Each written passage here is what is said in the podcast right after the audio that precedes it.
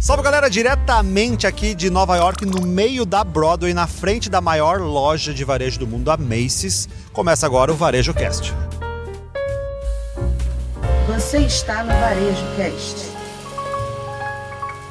E aí, turma, tudo bem? Então, como o Elifas falou, a gente está aqui na 34ª com Broadway, na frente desse ícone do varejo americano, a Macy's. Cara, tá aí o lugar mais inusitado que eu já esperaria. Eu não esperaria gravar aqui em Nova York, hein, cara? Só Varejo Cast, só, Só Varejo, Varejo Cast. Com a parceria Creative, a empresa do, do Elifas, e claro, com Elifas, porque a parafernália que nos permitiu estar aqui hoje, além, claro, de toda a equipe de produção que parou o trânsito ali para ninguém estar atrapalhando a gente, Tem 137 guardas aqui no fundo, segurando a multidão, assim, enlouquecida com cartazes. Fred Alecrim, te amo. Tá ali, ó, tá foda, cara. Tá- Rosemary, Rosemary. É, Rosemary, Rosemary, Rosemary. É foda. Só pra, pra, pra ficar ligado, é uma piada interna, mas o Rosemary é alecrim em inglês. Sabia Exato, disso, exato. grande Elifas? Sabia, Eu não sabia? sabia não, sabia que meu nome em inglês é Remakes.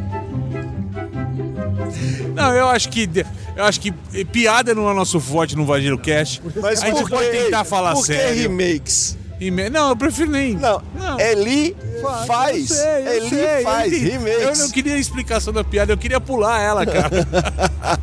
Mas segue o depois... jogo, segue o jogo. Vamos lá então. Então, a gente tá aqui desde segunda-feira passada. É, Elifas também já estava aqui pelos Estados Unidos, tem família aqui. É, hoje é nosso último dia. Acabamos aí todas as visitas técnicas. Faz uma média aí pra gente começar. Vamos começar com o número. Quantas, quantos dias estamos aqui? Bom, nós vamos fazer 15 dias aqui, né? São 15 dias aqui. Nesses 15 dias, quantos quilômetros a gente caminhou? Cara, entendendo que a primeira semana nossa, nossa jornada, inclusive de descoberta, de confirmação de agenda e tal, foram 60 quilômetros. Não é todo dia que a gente rodou a mesma quilometragem, mas a gente pode botar aqui entre 100 e 180, 150 quilômetros. Acho que a gente rodou em todos esses 15 dias aqui, cara. Uma média de 10 quilômetros por dia é fácil, fácil, fácil. Então, imagina, né? 150 quilômetros, claro, 10 dias, não é direto correndo, mas é caminhando aqui, pegando metrô. Então, nós estamos falando aí de 10 km por dia. Ó, pra quem duvida, aqui, ó, hoje estamos quase batendo nossos 10 quilômetros aqui hoje, tá? Rodados aqui. Por que isso, gente? Porque, por exemplo, o primeiro grupo, a gente chegou dois dias antes, né, para nossa expedição e a gente foi visitar as lojas, dar uma checada, todo mundo checar aqueles contatos que a gente fez, né? Que você também já fez muito isso, né, Lifas? Então é importante Combina no Brasil em dezembro, chega aqui em janeiro, fechou a loja. Exatamente, para evitar qualquer coisa. Então a gente vem antes do grupo, organiza tudo e aí a gente faz tudo isso. é, teve Brooklyn, teve aqui em Manhattan, então metrô e a pé. Depois chega o primeiro grupo, né? O grupo do Rio Grande do Norte e Paraná. Aí lá vai, a gente vai começar as visitas e a gente faz uma mescla entre visitas guiadas e o safari ou walking tours. E só um ponto importante aqui, tá? Ó, o primeiro grupo foram 25 lojas visitadas. E aí nós contamos certinho, 45 quilômetros que o pessoal andou com a gente. Não é rodar de ônibus não, tá, pessoal? Em três Ah, dias. Em três dias, em três dias. Somados esses dois últimos dias nossos, né? Estamos em Nova York, galera. O barulho faz parte aqui do contexto, tá? Essa é parte do cenário aqui, dos efeitos especiais. Então, então o que acontece? A gente fez esses, esses três dias, depois a gente tem três dias de NRF. Anda-se muito ali, né, Lifas? Anda-se pra caramba. Eu acho que a gente pratica mais exercício físico aqui do que no Brasil, né? Isso é um absurdo. O centro de convenções é muito grande, então você fica, sobe, vai para uma sala, vai para outra, desce, vai almoçar. Então, acaba que também ali, eu vi ali, terminei o feira final. grande, né, cara? É uma feira grande, tem a Expo, né, Caio? Só na Expo são 800 stands e a gente vistoriou todos eles para entregar. Tá lá no nosso LinkedIn, tá lá os mapas, o que, que a gente levantou. Foram 800 expositores que a gente levantou um a um, stand por stand, corredor por corredor, para tirar o melhor da Expo e o melhor do conteúdo aqui da NRF também. Então vamos lá, para quem está nos vendo aqui, resumindo a expedição GPS NRF 2023. Foram 150 quilômetros em 15 dias, 15 dias aqui. 25 lojas inéditas, mas que a gente somar aqui, nós estamos falando que a gente pelo menos aí não dobra porque a gente foi menos lojas na segunda não, na segunda, mas nós estamos falando umas 40 visitas. 40 ok, lojas visitadas. cara. 40 lojas visitadas realizadas com os dois grupos. Depois, na segunda semana, né, terminamos ontem com o grupo do Mato Grosso do Sul. Nós tivemos 800 estandes visitados para aí você fazer a curadoria. 25 que a gente separou, tá, da feira, que é isso que a gente separou. E tem outra coisa, né, Fred? Nós somos o único grupo que teve aqui, saiu do Brasil com uma missão e está entregando essa missão que é fazer um comparativo de marca entre o que é mainstream aqui, qual a marca, a mesma marca na Times Square e a mesma marca, marca num bairro, qual o comportamento dela, comportamento do, do vendedor, do gerente de loja, dos consumidores. Lojas grandes em lugares onde passa muita gente, grandes fluxos, numa área muito urbana e comparando essa mesma loja numa operação menor de bairro é, com um projeto de comunidades, né, de engajamento com a comunidade. Então a gente levou a turma para 25 estantes depois da, dos 800, três dias, várias palestras seis wrap-ups, né? ou seja, seis reuniões de aprendizados, dos quais todos os últimos a gente aplicou nossas ferramentas exclusivas, né, para que cada não só nas visitas técnicas, como também na própria feira, eles levem plano de ação do que viram na loja e do que viram na feira. Elifas, a gente falou dos nossos, é, como é que foi aí, fizemos esse apurado. Eu sei que você também veio aqui, né, para ver família e tudo, mas trabalhou, eu vi você para cima e para baixo. Fala um pouquinho também como é que foi uh, esses dias aqui em Nova York durante a NRF. Ah, legal. Cara, eu vim, a minha irmã mora aqui desde 2016. Eu vim, na verdade, ver ela, mas só vim ver porque era o aniversário do meu sobrinho, mas eu vou vir semana que vem de novo. Aí eu vir com a família inteira. Então eu realmente estava muito dedicado à questão da NRF. É a primeira vez que eu venho uh, sozinho para realmente uh, fazer um conteúdo né, que vocês fazem com muito êxito e eu quis justamente pegar. Que você ah, do mainstream, um exemplo, pô, quero pegar uma parada um pouco mais diferente, focada no digital, e tem sido bem legal, mas é aquela coisa que vocês falaram, é caminhar muito, é olhar, é conseguir pegar o olhar que tem aqui, como é que a gente pode levar isso para o Brasil, eu sempre digo, tirar do macro para aplicar no micro, né? É, essa é a grande uh, sacada que vocês fazem muito bem, eu sigo esse caminho teu, Fred sabe disso, de como a gente consiga levar isso lá para o Brasil de uma forma que as pessoas consigam, pelo menos, aplicar o que está sendo feito. E a gente espera que você que está nos assistindo aí desde o episódio 1, lembrando, a, a, gente já fez o episódio 300, o 301, 302, esse é o episódio 303 né? Então é muita coisa e a gente agradece demais aí a sua audiência, a turma compartilhou bastante, continua compartilhando aí o Varejo Cast. É, não esquece de dar comentário, porque isso aí aumenta Curtir, a nossa. comentar, compartilhar, bota é. lá no Stories, mano. Galera, olha que coisa fantástica que eu descobri na internet. Ajuda a gente a espalhar aqui o Varejo Cast. E o nosso último dado para a gente voltar aqui para o papo sobre esses nossos esse nosso último dia por aqui é dizer que o Varejo Cast chegou graças a você ao top 50 do Brasil, né? Chegamos aqui, a gente estava ali em 170 por aí, lembrando que eu deixei ele parado um, um tempo, tudo isso aqui é orgânico, né? Não tem assim um, um, investimento. Sim, é por causa de você que está nos escutando que estamos no top 50. Último dia, né, cara? Sensação de dever cumprido.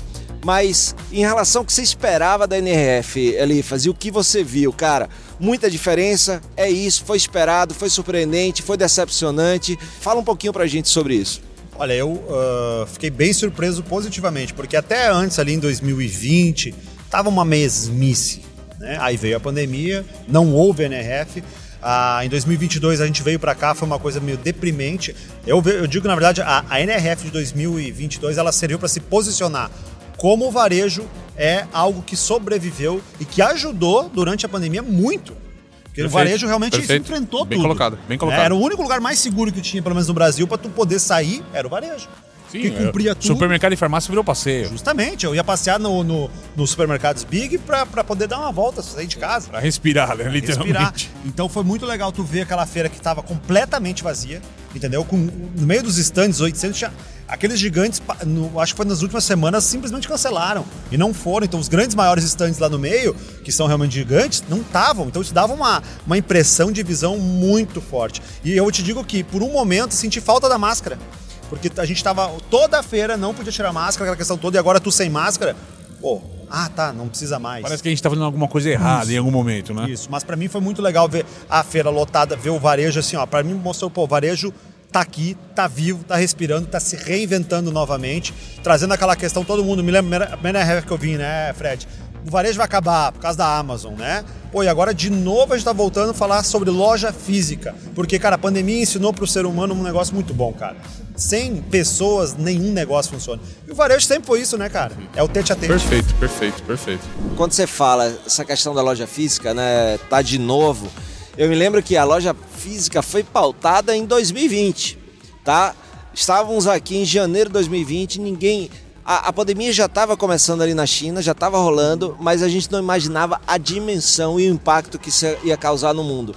Então a gente tinha lá como expectativas a loja física voltando, uh, mas ainda muito de tecnologia, muito metaverso, todas essas coisas. E aí aconteceu o que aconteceu, e você lembrou muito bem, e eu me lembro que em 2021 a gente teve uma, uma NRF duas, na verdade, digital, né? uma digital em janeiro e uma chamada Converge, lá em junho mais ou menos, né? E aí o que, que acontece? Foi mostrado o quanto o varejo foi importante para inclusive os aspectos de saúde das pessoas. Aliás, tem que comentar, né? A NRF Digital foi a única NRF que eu pude acompanhar em bermuda e camiseta. É verdade.